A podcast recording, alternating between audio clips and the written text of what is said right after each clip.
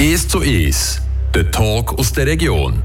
Gäste im heutigen 1 zu 1 sind Evi Mühlhauser von der TGD Theatergesellschaft Düdingen und François Bureau. Er ist Präsident der Theatergesellschaft Düdingen. Ich selber bin Corinna zu Kinder. Und wir sind hier im Podium zu Düdingen, eine für eine Fesitz auf Probe. Das erste Mal jetzt hier im Podium.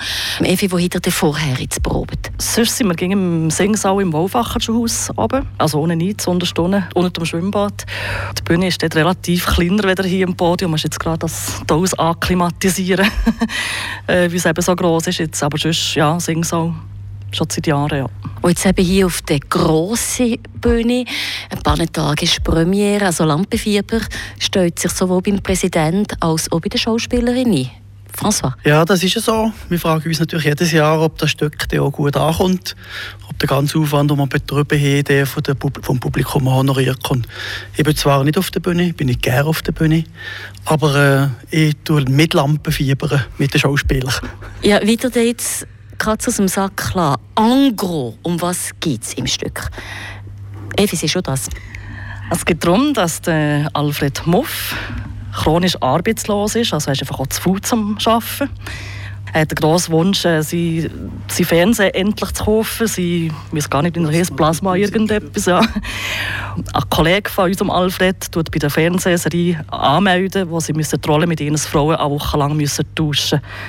Männer müssen eben Frauenrollen sein und die Frauen müssen Männerrollen übernehmen. Also Haushalt bei den Männern, Handwerkerarbeiten bei den Frauen. Evi, das zweite Mal, die zweite Saison auf der Bühne, sonst jahrelang auch hinter der Bühne, jetzt auf der Bühne.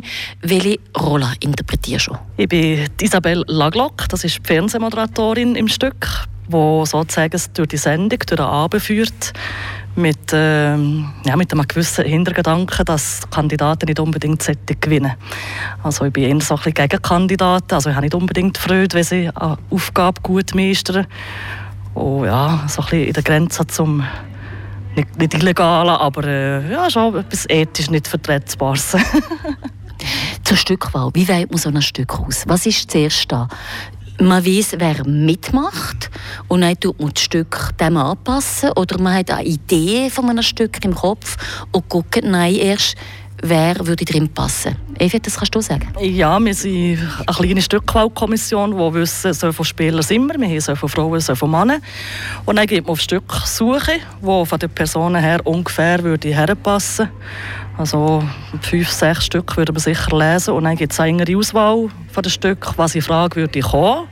Ob es äh, eben vom Lustigen her oder eben von den Leuten her, vom Alter her. Und dann wird das so selektioniert. Ja. Gibt es da auch Schwierigkeiten? Oder jetzt Theatergesellschaft Dinge? Ich hätte Sättig, die schon ganz, ganz, ganz, ganz, ganz, ganz lange dabei machen. Ich glaube schon fast Jahrzehnte. Aber jetzt eben auch frisches Blut. Also Nachwuchs ist kein kein Problem. François? Ja, kein Problem ist ein bisschen übertrieben. Aber ich muss sagen, wir haben jedes Jahr drei bis vier Anfragen, die auf uns zukommen, die gerne Theater spielen Jetzt haben wir natürlich den Luxus, dass wir selber schon genug all die gesessenen Schauspieler haben, die die natürlich bevorzugen. Das heißt, wir nach und nach ein bisschen probieren, Junge einzubauen. Aber ähm, Vorrang haben natürlich die bestehenden Schauspieler.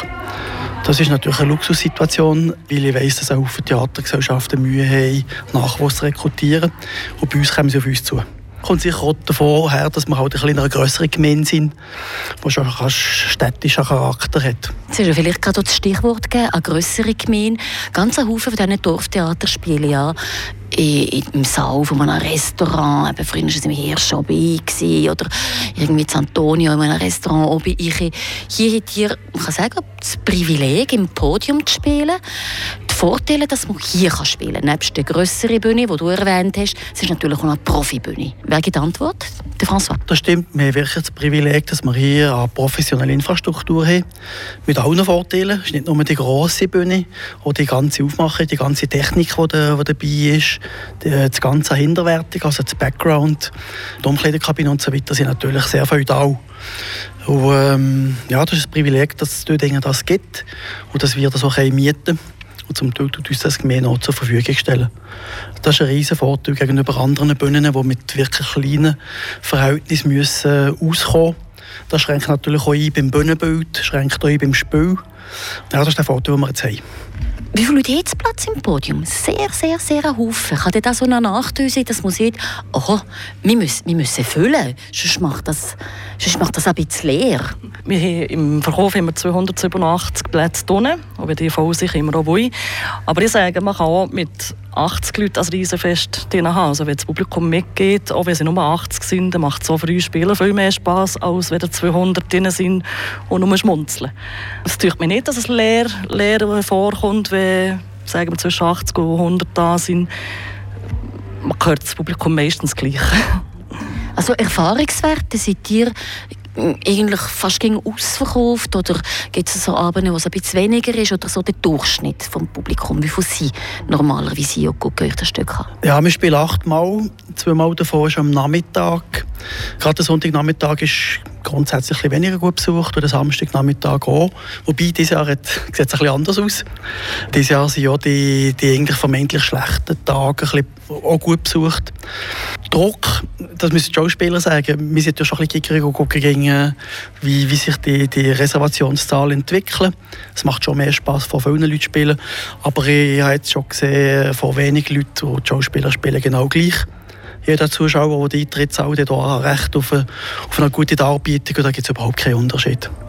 Zu Gast im heutigen «Es zu Es» ist Evi Mühlhauser und François Bureau von der Theatergesellschaft Dödingen.